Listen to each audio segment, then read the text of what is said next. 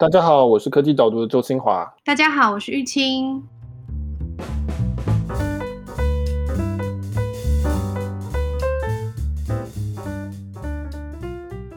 Michael，你现在大休息，你现在做了什么重要的事情？对，我大休息的第一天完成了蛮多事情。我在家帮我儿子拆掉了三个乐高，因为他们的乐高都满地挡着我走路，这样然后踩到都很痛，所以我终于有时间好好把它们整理一下，所以我就。很认真的帮他们拆乐高，然后再布置他们的书桌，这就是我休息第一天完成的事情。啊，听起来很有建树啊！又不仅的保护了自己，又服务到儿子，这样听起来蛮好的。又不能出门啊，就是这个这段时间大家还是要小心啊。哦，对啊，要大家一起待在家，我们也是待在家，所以我们目前其实是远距录音，那音质上可能会稍微跟过去在录音室录音不太一样，也是请大家多多见谅。对，我我是写完最后一篇，算是有休息了。但是玉清，你现在你有休息到吗？少了科技岛这部分。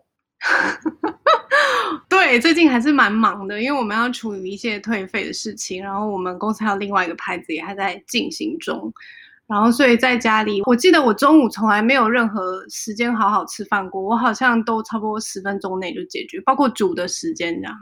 然后就觉得还蛮充实的啊，工作很有效率，这样还蛮开心的。辛苦了，辛苦了。没有没有，大家都很辛苦。你比较辛苦吧？你前面两个礼拜是否跟小孩一起写作？感觉很热闹哎。我终于体会到了，就是说在家里跟小孩一起写作是多么的愉快啊！是不是？流着眼泪说，你笑笑到流泪，是不是？看高兴到流泪，笑到流泪。对，就是写几个句子就要就要就要把他们赶走一下，再继续写。这个就是带小孩上班，小朋友也认识到爸爸写作的样子，还蛮好的。在家休息很有意义。我们要跟所有在家工作人员致敬，这样，特别是有小孩的，大家都共体时间啊。对对对对对，各位父母辛苦了，老师也辛苦了。对，其实我今天写的这个应该算最后一篇文章，其实也是因为我这一阵子一常常在陪我们家小孩玩桌游，因为我们不希望他们太早去碰荧幕了，所以我们就尽量找一些真的就传统的桌游给他们玩。然后我就后来就想说，那我干脆这一篇我就写类似写桌游的形式，就写一个故事，这样就很像是一个或者叫 RPG。所以我就是写了一个故事。那这个人他是就是做科技创业，到最后这公司很大了，碰到了一些国家管理的问题啊等等的，然后最后他又你可以说返璞归真，这非常的好莱坞的架构。这个人最后他去醒思他这一段旅程对他来讲的意义是什么。所以这个是我后来。我跟小朋友玩桌游得到的启示所写的一篇文章。对，读起来的时候，我感觉上是说，它就像是很好的科技导读阅读的地图。诶，其实。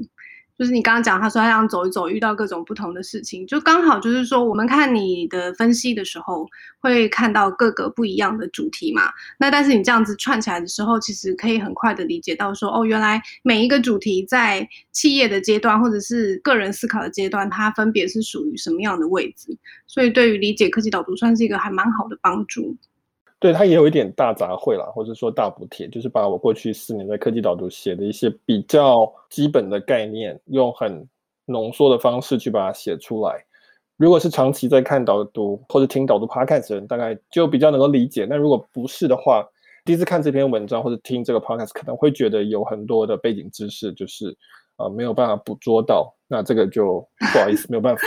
因为这是一个最后一篇文章去总整理过去的一些。我学到的一些概念了。嗯，虽然你说这个是把我们刚刚都说是过去四年的总结，但是其实还是有蛮多东西还没有讨论进去的，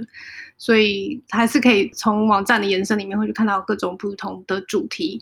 那我们今天可以来讨论看看，就是几个。我觉得不管是从你的角度，或者是说从我们读者的角度，那我觉得文章里面提到的几个概念都还是大家算是非常有兴趣的。然后我觉得也还蛮切合属于这个时代的人需要知道的一些事情。对，那我觉得从一开始讲起来，就是从一个人，这个人叫小华，然后他是我们所有台湾义务教育的念教科书的人都熟悉的好朋友小华。一开始讨论的就是说，一个人在现代他要怎么样的有竞争力？我觉得其实最重要的一点就是说，其实现在是在跟电脑比，不是在跟人类比。如果你是在一个人类与人类之间的竞争的话，那你在玩的这个游戏其实是一个很小的游戏。应该说，更大的竞争者其实是电脑。那要如何能够不要被电脑替代，保留什么样的能力啊，或是有什么样的专业是电脑无法取代？这个其实我觉得是至少台湾这样在这个程度的社会，对一个个人来讲，其实是最重要的。对，就是这篇文章在刊出的时候也非常的受欢迎，就是要怎么样可以在这这样子的网络的时代，然后刚刚提到必须要跟科技跟电脑的技术去相比的时候，去创造出个人还是有的价值，否则很容易就被取代了嘛。如果是被电脑取代的话，那你里面提到的稀缺跟杠杆，我觉得是大家当时都非常有感的。就是我要怎么样去创造我特有的价值，而且是缺乏的，是别人没有办法取代的。然后怎么样去放大这样子的价值，或者说反过来讲哈，你会看到成就特别高的人，他第一个他有一个很特殊的东西是大家没有的，然后是电脑也没有办法去自动化的，或是去标准化的。因为一个东西如果可以自动化，如果可以标准化，那它一定不能够带来一个。我们讲非凡的成就这样子，所以第一个是你要有一个这样子一个特殊的东西要培养出来。那第二个就是你要能够利用杠杆，杠杆是英文的东西，其实中文没有一个很好的对应的概念，但它的意思就是说，就是一分的力量可以发挥十分的效果的某个东西这样子。我提到说，现在这个社会大概最强大、大家最熟悉的，其实当然就是电脑，就是软体，因为软体它是用电脑在跑，所以你写一套软体，它就会不停的跑。那就是把你的力量无限的去放大，你只要写一次就好，但是它可以帮你不停的去扩散，服务到更多人。呃，网络当然它就是一个连接电脑与电脑之间的一个软体，在这个时代，你如果能够掌握这个软体的话，你可以说有很多的奴隶在帮你打工，他们二十四小时都不睡觉，在帮你提供这个价值。那所以这是为什么现在通常最重要的专业人士或者是企业组织，大部分在当代的话都是会懂得使用电脑跟软体的公司。你刚刚提到软体其实还蛮多次的，所以跟你呃有一篇写到的软体吞噬世界这样子的概念，是不是在讨论这个部分？对，软体吞噬世界就是 Netscape 的创办人 Mark Anderson，他很久以前写的一篇呃文章。那我到现在还是觉得这篇文章是。很有道理，而且这篇文章所描述的事情其实也都还才刚开始而已，虽然已经过了大概二十年左右了。我记得文章是在 Wall Street Journal，搞不好已经快三十年的文章啊，有这么久吗？应该没有，应该是二十年之内。对，嗯，应该二十年。对，那但是当时 Mark Anderson 就只是说，哎，他观察到这个事情，好像各行各业都要变成软体企业，所以他说软体吞噬世界。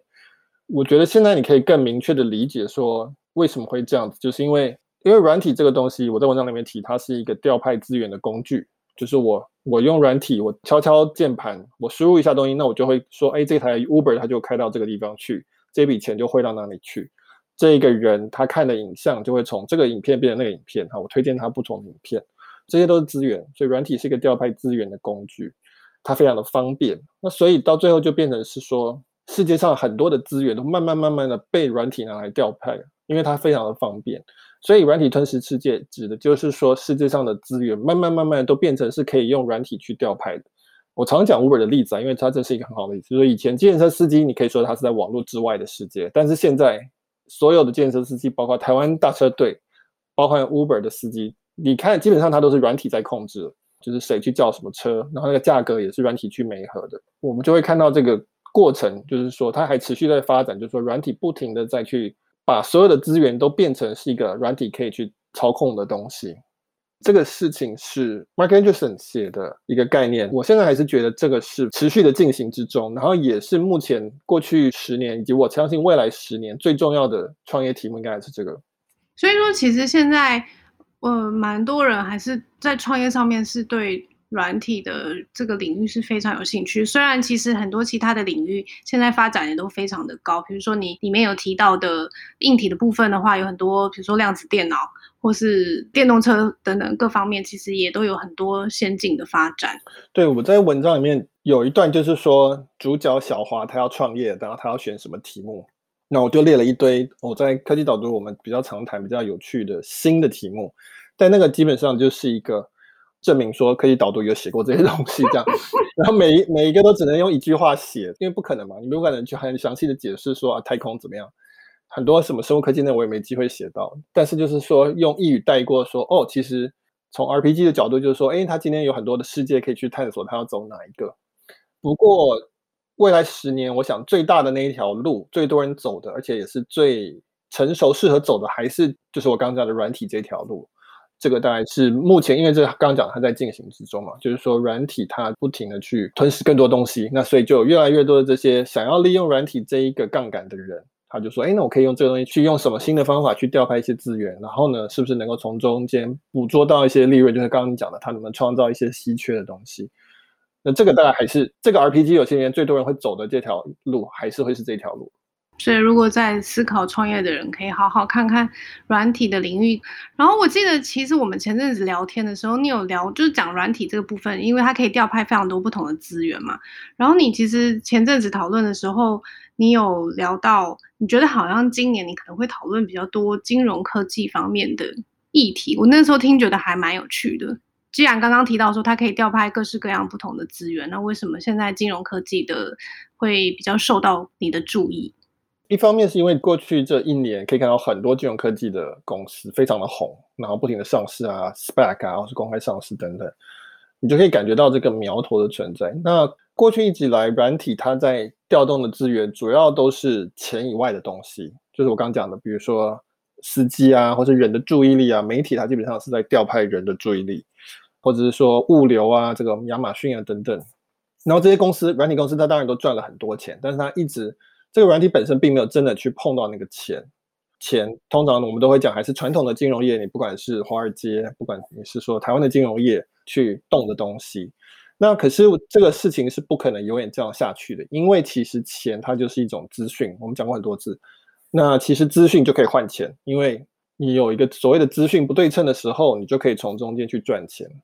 当资讯变得非常的流动，而且非常容易交易的时候呢，所有的资讯都非常容易的变成钱。所以钱跟资讯的它的那一条线就越来越来越模糊，啊，非常的薄弱，应该是这样讲。那所以终究就是说，刚刚讲软体吞噬世界嘛，它当然也会吞噬钱啊。所以其实应该是说，软体跟钱它就顺理成章的融合在一起了。因为其实钱现在社会的钱，其实它本来就是很数位化的东西，就绝大部分的钱其实都不是真的印出来的钱。所以金融科技它的概念上，其实就是说，金融业的人他开始学习用软体去捕捉更多的资讯。当然，金融业本来就是一个很擅长用资讯的一个行业，金融业基本上就是一个资讯密集产业。但是它现在开始是用软体去捕捉一些过去这个用钱没有办法去驱动的东西。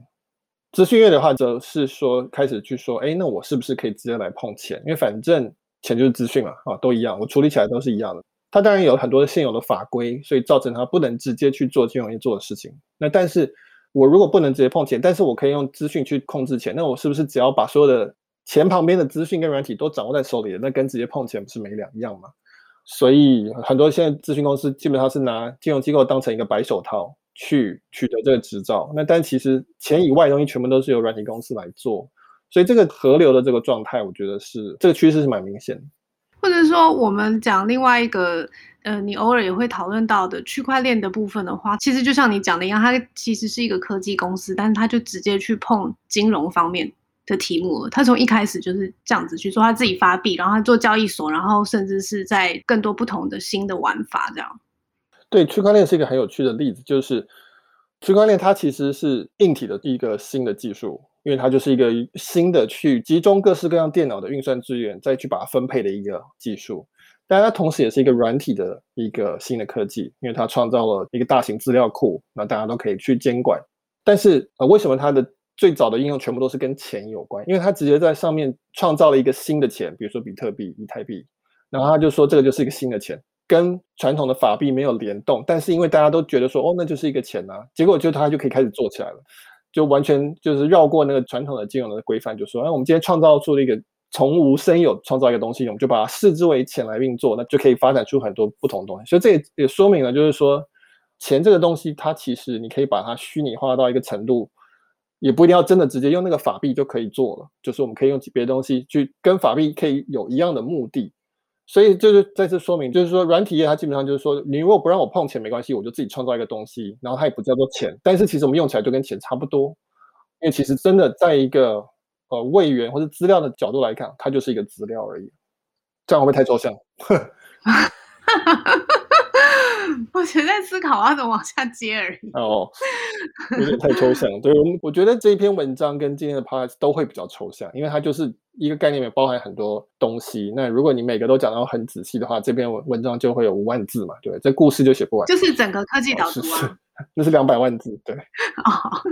我我们在讨论刚刚在讨论今天这一篇的主轴的时候，也是会觉得。有一点困难度的地方，就是你刚刚第一个提到，我们其实这次谈到蛮多的概念的，但我也觉得谈这些概念其实是很有趣的，因为我发现说，大家其实，在现在的这个网络的时代好了，或电脑的时代、科技的时代好了，在某些基础的概念上面其实是模糊的，或者是说，它在这个时代它会有不同的应用了。然后刚好这一篇就是把这些比较基本的概念讨论起来，所以虽然讨论起来有点抽象，但是我觉得对大家应该都还是蛮有帮助的。我希望啊，希望是有帮助。说实话，其实大部分人大概也不需要知道所有我写到这些概念。需要知道这么多概念的人，就是像我这种专门在写这种事情的人。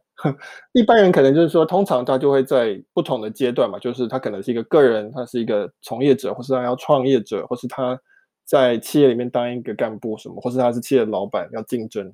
或者他是国家要管理等等，他不会。从头到尾这样走一段，那事实上他从头到尾这样走走一段，他也不需要自己知道这么多事情，他只要找到人才来协助他，或是需要的时候有人能够帮助他就好了。我的工作就是喜欢去学习这种东西，才会把这些这么多东西这样子写出来了。不会啊，我们作为一个最后面看成果的人是蛮开心的啦。就是说你浓缩成 十分钟的文章的时候，我们作为读者是很幸运啦。我我们自己知道，但是那个如如有人可以把它整理成这样的时候，就会觉得很有价值。那而且也满足了知识的好奇心嘛。我觉得在现在这个时代，很幸运的地方就是，如果你是一个好奇的人的话，你永远都有看不完的，然后也有很多高品质的东西可以去看到的。那回到今天刚刚这篇文章哈，我觉得里面有一些概念，其实是过去我们在别的 podcast 里面有稍微不同主题都有稍微碰到的。那我自己今天其实比较有兴趣的可能是价值链这个主题，就是以前可能比较没有特别拿一集来讨论这个东西，可是其实讨论下来会觉得说，在看一个企业的时候，怎么样去思考它的价值链，怎么样去知道从哪个地方切入，其实是一个还蛮重要的点。我这篇文章大概是分成个人的阶段，然后再来是创业的阶段。创业阶段我其实写的比我预期的要想的要少，因为这其实是一个蛮有蛮特别的阶段。什么是创业的阶段？创业的阶段就是你要怎么样去找到市场的需求，找到团队目前，然后去突破说，哎，怎么样让人家知道你这个产品？那这个其实跟后面的价值链的这部分，价值链这部分就是企业在竞争，这个时候企业已经是一个比较成熟了，就是它已经是在稳定运转的时候了。这两个段，那个 Peter Thiel 说，一个叫零到一，一个叫一到一百，或者一到一千的阶段。这两个阶段其实是相当不同的。但这篇文章后来就是有有拿掉一些创业的部分，因为后来觉得写起来有点太复杂。你刚刚讲这个价值链部分，其实就是比较是说企业它已经站稳了，然后开始在思考说我要怎么样能够一个永续经营嘛，然后可以经营得更好这样子。原因就是说，我会写这个是，我的确是觉得比较少人可能会有比较系统性的思考这件事情。比如说好了，我今天说我要开一家咖啡店，可能如果你如果是一个比较第一次创业的人，你可能就会说好，那我就是认真工作，我不要睡觉，我去进口好的豆子，然后我用花很多心力来烘焙，然后我的这咖啡店布置得很漂亮、很美观，然后我提供很好的服务，那这样我就可以赚钱。这个答案是说，至少一开始你会有很好的评价，没有错，然后会有很多人来这边。那可是你的问题就是说。比如说，你今天你的生意很好，那你的房东就涨你房租，然后你没有睡觉，那所以呢，你的身体状况就不好。那你不请员工，你的身体状况就更差，这样子。然后呢，人来排队的时候，你没有办法及时的这个出货给很多的咖啡，那最后大家可能就会抱怨连连，或者是说你的价格压得太低，哦，那成本拉得太高，因为你进口好的品质的豆子，但是你希望给大家便宜的咖啡价格，那最后就是你赚的钱不够多哦，别家咖啡店赚的钱比你多，他比较能够投资。这全部都是在讲价值链的问题，就是说，其实每一个企业，它其实都是活在一整个价值链的中间，它并不是能够单独活着的。所以刚才讲的这个咖啡店，它其实有房东，有豆子的供应商，它有杯子的供应商，它有种种，它有员工，员工也可以算是它的一种供应商，它要花成本去买员工的时间。那他有下游，就是他的顾客，那他的顾客有很多选择。所以说，在同一个客观环境差不多的地方开的咖啡店，最后它都会长得很像哦。所有的早餐店吃起来都差不多，就是因为这个价值链本身会很大的限制说你能够做的事情。那么我觉得听起来好像意思就是说，如果你是在一个高度竞争的产业，或者是说你希望提高你自己的利润的时候，其实整体是动态的。不是你把你自己做好，好，你跟你旁边原来一开始做的样子都维持的原样，而是他们会一直调整，一直在变动的。那所以你也必须要去应对应这样子动态的变化，是吗？对，就是说你做的再努力，但是你如果是处在一个非常稳定而且非常成熟的价值链的中间的话，你再怎么样都赚不了特别多钱，因为你在价值链中间，它会有一个最优化的一个状态。否则的话，你一定是牺牲某个东西。你不是牺牲你自己的身体健康，你就是牺牲哦压榨员工之类的，或者你是偷工减料等等。所以你如果要突破这个状况的话，基本上就是第一个，就是选一个不是很稳定、不是很成熟的价值链，那就是我们刚刚前面提到那些新兴产业啊、什么太空啊这种，在变化很快、这个价值链还不稳定的时候，就很有机会去抓到一个很好的一个位置。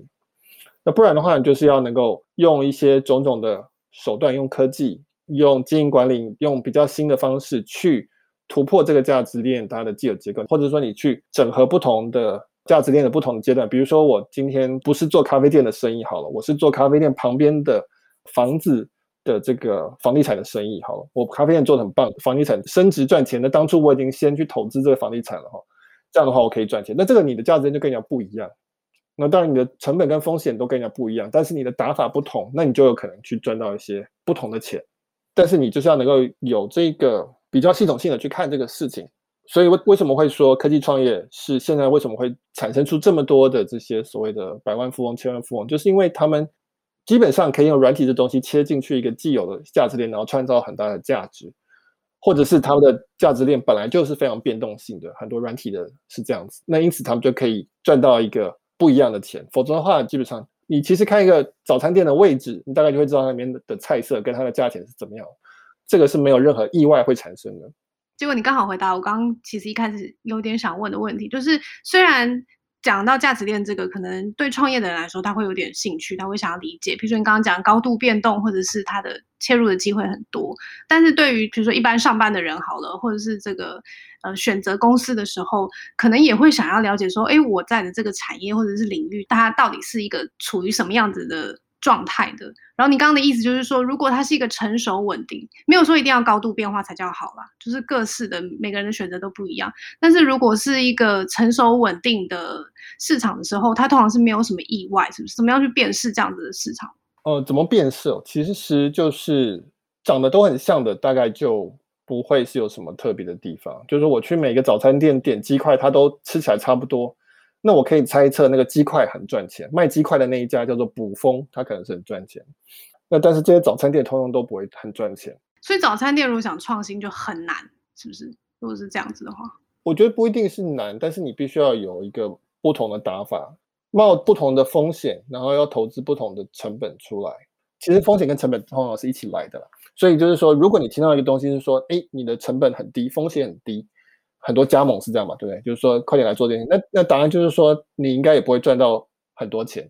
会赚到很多钱的应该是那个开放加盟那家公司。我文章里有写一些比较常见的突破价值链的方式啊，比如说整合价值链里不同的一个环节。比如说，我以前写过一篇文章，是讲说英国现在有一个公司，它专门在去收购那些歌曲的版权，就是那种老歌的版权、著作权啊。然后他就找那种经典老歌，跟他们原创去买这个著作权。然后他拿买到一个程度的时候呢，他就跑去跟 Spotify 说：“你们要分我们多一点钱。”以前一张 CD 的一首歌，你如果 Spotify 播一次，他会分钱嘛，对不对？可是大部分的钱都是分给唱片业者，然后唱片业者大部分钱是分给那个歌手。那他现在去买了这些曲子，他就说：“你们应该要分给作曲者更多钱。”否则的话，我这些歌就不授权给你们，我都授权给 Apple Music。那这样的话，Spotify 就惨了，因为有很多经典的歌，大家都想要听到。那所以这个意思就是说，他就是把这个价值里面里面作曲家这部分突然切出来，然后把很多作曲家的这一块全部绑在一起。以前没有人这样做过，那他砸了很多钱去做，但是他砸了很多钱去做，大家就开始得好吧，那我们就必须要分你钱，不然的话我就听到这歌。那这就是一种从横向去切进去的方式，就是哎，原本价值链是这样这样分的，但是我。发现说这边有一个我切入的机会点是大家没有发现说这些东西我如果这样子去把它绑在一起，其实成本没有想象中这么高，但是我却可以要到一些新的东西这样。所以有很多类似这样的做法，刚刚讲的是一种捆绑的做法，那也有把拆开来的做法，也有把它整合上下游整合在一起的做法。但是我的文章里就是一句话带过了，对。没问题的，我们都会上去好好的拜读。但是你刚刚其实有提到，这里讨论的价值链，其实跟最前面就是创业阶段从零到一去讨论说怎么样切入，是两个不太一样的东西吗？不太一样的东西，对。对，我创业这篇文章写比较少，所以创业要怎么创法，怎么切入，有现在也有很多的方法论出来。绝大部分都会说，我们从需求开始，先去找有哪一个未满足的需求，比较少是从供应链开始，但是也有啊。像我刚刚讲的那个 Spotify 这个例子，它就是一个比较熟悉财务的人会做的类型的创业，因为财务人就会发现说啊，这个著作权分多少钱，然后哎，这个价值被低估了，然后他切进来做，所以没有什么一定的做法，就是有各式各样的做法。那所以这也是很有趣。对，我觉得思考这个东西，或者说看别人有人把这个东西做出来，或者是写出来的时候，就真的会觉得很有趣。说啊，居然会有人看到这么不一样的点，然后发现到这件事情。但思考的时候应该是蛮困难的。对啊，我觉得蛮困难。但是这个是我的兴趣啊，所以走到哪里都会想说，哎，这个商业模式是怎么样？世界上有这么多家手摇茶店，为什么这家可以冲出来？那他做了哪些事情是之前的没有做的？那他做了这件事情之后，这个差异化部分能够维持多久？还是他最后也会消失？就跟所有的看起来成功，但最后又跟大家差不多的那些手摇茶店一样。这里面通常都会牵涉到价值链的一些重组，或是一些策略。所以说，你说你平常生活的时候走进去买咖啡、买早餐、买手摇茶，都会这样想，是不是？对对对，我们有职业病嘛？每个职业的人应该都要专业到一个程度，应该都要出现职业病才对。我的职业病除了手睡足症之外，哦，手腕的问题之外，就是这个，听起来很严重哎、欸，我的天哪！还好还好，现在现在好了，现在好了。好，大休息有很重要的意义的。好，那我们就往下一个，这个一个企业它做到了一个规模的时候，它要去思考它的价值链切入，然后怎么样去提高竞争优势或者是利润。再下一个的话，就会去讨论说，导读也很常讨论的。护城河的策略，它要怎么样去维持它的竞争的优势？对，那护城河这个大家比较常听到是巴菲特开始讲护城河这个概念，就是说企业要有护城河来保护它。那么你护城河越深越宽，这个公司就越有竞争力嘛。对，所以通常会讲到护城河的话，这个公司就是可能规模又再更大一点，又更成熟一点，就是已经在讨论说它能够永久的去这样营运下去。那我们导读我也蛮常提到这个事情，就是说。通常就分析大公司说，诶，它的护城河就是有很多种啊。比较传统就是静态，就是说这个煤矿是我家的，那当然是护城河，因为你有别人就不能有嘛。你有专利，别人就不能有专利。我用标到一个频谱，那电信商这个四 G 频谱标到那就是我的。那所以这是一个这种传统比较静态的护城河，有就是有。那后来就比较多的是讲比较动态的，就是说像规模经济啊，就是台积电这个越做越大，做越大，它的单位成本越低，那别人要追上来就越辛苦，因为台积电已经先做了，所以你等于是重复投资了很大一笔钱才刚刚好追上台积电而已。那台积电可以随时的把价钱压下来，又把你给洗出去。那或者是说网络业就会讲网络效应，那这是一个比较新，但其实现在也不新的一个护城河，就是说一个服务越多人用，它就会越。有价值，比如说脸书这个例子是最明显的。我朋友都在脸书上面，他就对我有更有价值。如果只有很少朋友在上面，这反而没有价值。啊，所以这在软体在网络业这个是，尤其是消费性网络，现在是一个显学。就是说，每一个做消费性网络，大家都会先想说，我要怎么样是创造一个价值，是越多人使用它的价值会越高。那我这个东西，它的其他人要跟我竞争就越困难。再比较新一点的，就是我们讲飞轮，就是我也写过蛮多次，亚马逊啊、迪士尼，他们都会谈的，就是说这个东西，呃，它的竞争的优势不是只是说我有一个东西，也不是说我有一群用户，而是它是很多面向的，就是说我有供应商，我有自己的服务，我有开发者这种第三方的商家，那这每一项都是互相的正面的这个推动。比如亚马逊，我有越多商家，我就越多的货，越多货就有越多顾客，越多顾客，他可能就会说，呃，我的物流服务就越越有用。那物流服务越有用，我做一个可以开放第三方的卖家的服务等等，就是它不只是说我一家企业本身的护城河，它是结合了刚才讲价值链上下游的，全部大家一起来绑在一起，越多人进来就越巩固的这个状态。那这个时候就更强大了嘛，所以变成说顾客也走不了，开发商也走不了，第三方的合作商也走不了，或者我们叫生态圈就越强大。区块链其实也有很明显的这种要做一个经济体啊，我要做发币啊，每个人拿币的人他既是用户，同时也是投资人，那他自然而然会去滚动这一个比较大的这个可以叫网络效应，但是就是一个就一开始就想要做一个生态圈的这种设计。那我觉得这是一个不一定是每个人都需要知道这个知识，但是因为很多人都知道这个知识，所以如果你想要做一个很有趣的东西，或是你想要募到很多钱，或是想要。是一个某一个世界级的题材，你可能现在也不需要知道这些东西，因为这已经是越来越变成是一个正常的打法了。这样子，就是越来越多人理解这个策略是代表着什么样子的意义。但你刚刚讲的的确是没有错，就是我两个部分都还蛮有共鸣的。一个就是说，它的确是一个规模到很大的公司的时候。但是这些公司刚好也都是非常知名，台积电也好，脸书、Google、苹果，这些都是大家耳熟能详的公司，所以对于他们怎么样维持竞争优势是会有一定的兴趣。但是其实你真的细究的时候，你就会觉得说啊，这每一块都很庞大，然后都难度都非常的高，这样。那刚好你就提到说，哎，区块链这边他们是从一开始一开始做的时候，然后就想到了这个层面，然后就。一开始设计就把这些东西都设计出来，然后慢慢的把这个诱因的部分都补齐，然后试图的一开始就往生态圈的方向去发展。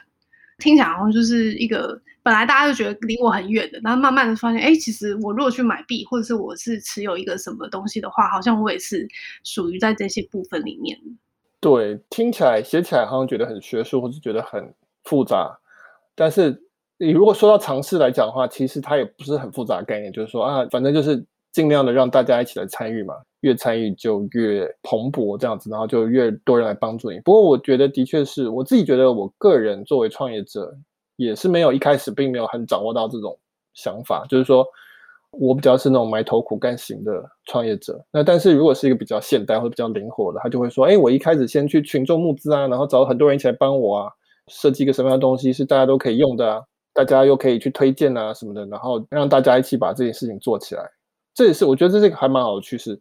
因为现在有更多这种新的工具可以这样做了。对，没错，就是这个打法以前真的是感觉还是蛮困难的，但是因为现在的确有很多不同的新的工具可以使用了，所以有可能在创业的初期就有可能朝这个方向去设计。好，那虽然说这个护城河不一定每个人都很理解，但是如果一家公司然后它这个护城河很强，到了有垄断的时候。我觉得这个就是至少近几年来，大家都越来越有感觉。我会开始担心科技公司会不会垄断着我的什么样子的权利，对我们的国家造成什么样子的伤害。对，我觉得就是这两年，因为这科技公司真的大到一个程度了，然后它也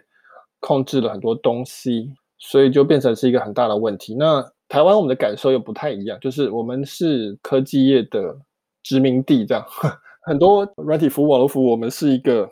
基本上也没有办法参与的。我们是使用他们的服务，但是我们没有办法发言，或者是他们如果有拓展到台湾的时候，是会非常开心的这样。对对对，我们很高兴他们来，然后呢，我们只能跟他们这个驻台湾的这个办事处去申冤这样子。这个有它的背景啊，这不单纯只是一个有没有志气或是什么，这不是这样问题，就是这有没有从头思考之类的问题这样。对，软体这东西它本来就有这样的特质，我觉得这个是有很多方面的原因。那只是说，我们现在看到这个，就会有比较深切的感觉，就是一方面说这些软体公司它的规模很大，那另外一方面是因为这些软体它渗透到我们生活很多层面上，因此我们的感觉就非常的切身。你说十几二十千年前所谓的网络，就是我拨接上网，PTT 打打字就这样而已。那其实对我来讲，我觉得影响不大。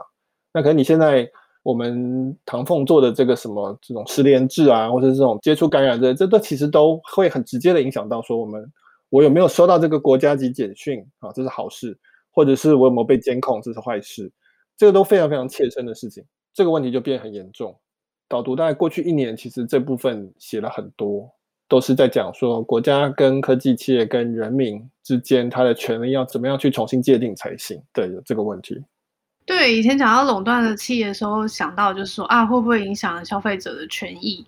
就是单一的企业那我们要怎么样创造竞争，或者是可以怎么做？但是现在讨论的比较像是说，他如果做了国家在做的事情了，虽然我也不一定真的要赋予国家最多的权利，但是如果他去有一家企业来做这件事情，就会让大家非常的担心。所以现在就有很多的讨论嘛，就是政府能不能做，然后他们可以做哪些事情，然后去对这些科技公司的垄断的地位进行干预，或者是改变这个垄断的状态。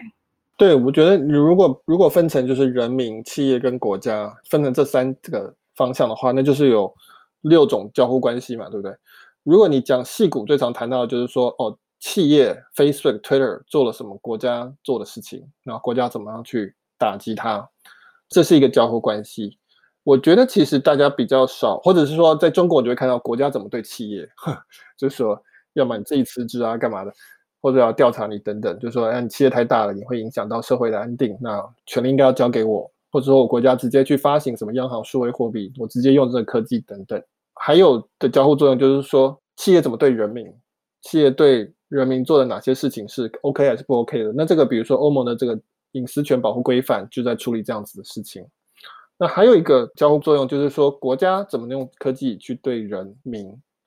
有时候国家跟企业吵了半天，你忽然发现说：“哎，等一下，你们最后决定为什么还是都是把权力从我手上拿走，或者说是更进一步的控制我的生活，就是从他移到他身上这样。”对对对对，就哎，怎么谁但怎么忽然说：“哎，这样子就可以吗？” 就是你们两个吵半天，结果就最后我们人民的权益并没有特别的，我们只是把资料从一方转到另外一方而已。所以这是一个复杂的事情，就是说是三方。至少三方啊，我科技业我只讲科技的巨头而已，但其实你说科技业也不是只有巨头会影响到人们的生活。我觉得在讨论这个事情的话，如果未来有其他的作者要讨论这个事情的话，其实是有至少三组关系是，我觉得是都是一个切入点的。基本上碰到这样的新闻，都会看到这三个可能性，说，哎，到底这件事情是。企业跟国家在争，国家跟人民在争，还是企业跟人民在争？那其实这个状况都不一样。对，而且照你的分析，就是基本上会越来越常发生，会有越来越多这样子的交互关系，大家想要挑出来看看个仔细，这样。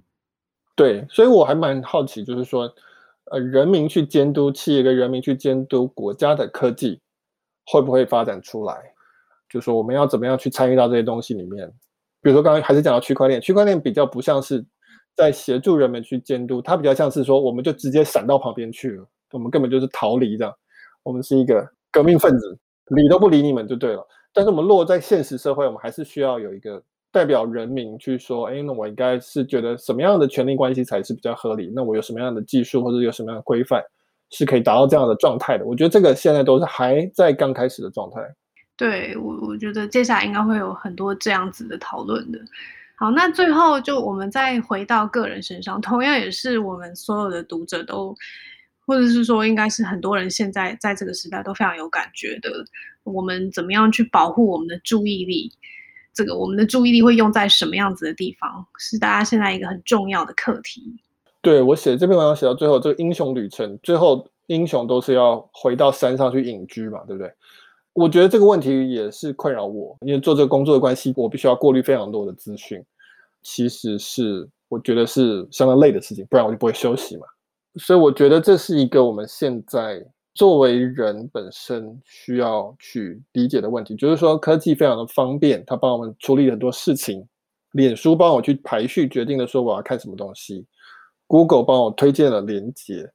游戏就打发我的时间，对不对？我不用去想说我要怎么安排我的时间，我去投到一个游戏里面去，我就可以去杀掉很多的时间。可是这些决定被科技给替代，虽然让我很方便，但同时我也有一种感觉说，这好像就我就越来越不像一个人，哼，我比较像一个手指头在按键。就是作为人，似乎是还是应该要有一些非科技、非网络的。你不管是互动啊，或是某种痛苦啊，或是某种挫折、奋斗、努力，这些东西反而似乎才是我们之所以为人的东西。那因为现在所有事情都变得非常的顺畅，非常的无缝，没有摩擦力，很轻松。反正不管再怎么样的状态，我都可以滑我的手机，可以逃离到里面去。反而因此，我觉得是不是反而就失去了作为人的，我也不知道。终极存在意义嘛，我也不太确定。就是说，你就会觉得说，我好像跟自己有一种疏离感，不太确定自己到底是什么样的东西。这样，我怎么觉得听到最后有一种软体或者是资讯吞噬小华的感觉，就是 小华也被也被支配了，这样就是任何一个软体、任何一个 App 过来有一个什么样子的东西的时候，它就会照上面的通知去行动。因为反正很简单，然后他也也完全都知道要做什么事情，这样。对我我我真的不确定我讲的现在的感觉是不是大家有感同身受，或者大家能不能够同感。但是我自己个人是有这样的感觉的，就是说人的终极的问题，可能就是说啊，人生之为人的意义是什么？这样。那我觉得科技好像没有办法回答这个问题，反而是可能要减少一些科技，比较有机会能够去碰触到这个问题的核心。所以这个故事的最后，就是小花就决定说：“嗯，那我应该要休息一下，想想这个问题怎么办。”这样子，我觉得这也很好回答大家。如果对这一方面有很深的忧虑，或者是你刚刚说到说不一定每个人都像你一样有这么深的感受，可是我觉得，当我们一开始提到，就是大家现在越来越多的工作都是要跟电脑有关的。自己的个人的时间，娱乐也好，或者是吸收资讯也好，也都一样在用到科技的时候，其实这样子的感受一定是会越来越强烈的，因为你会很容易被这些讯息或者是任务给支配着。那不错啊，这个小华有提出一个他觉得还不错的做法，就是好好的休息一下，然后让自己远离这些可能会支配他的东西。就是我这写文章里面，我以前很鄙视这种结尾，就叫做值得观察。这个事情 到底会下结果如何，我们要应该要好好观察。这种结尾，我以前也不喜欢这种结尾。那但是对于这个问题，我好像也只能这样写，就是说，呃，我需要休息一下，然后可能才会比较能够理解这个问题本身是什么问题。这样。对，这可能不是一个最终的解法，就是就因为跳出来了，总是还会需要再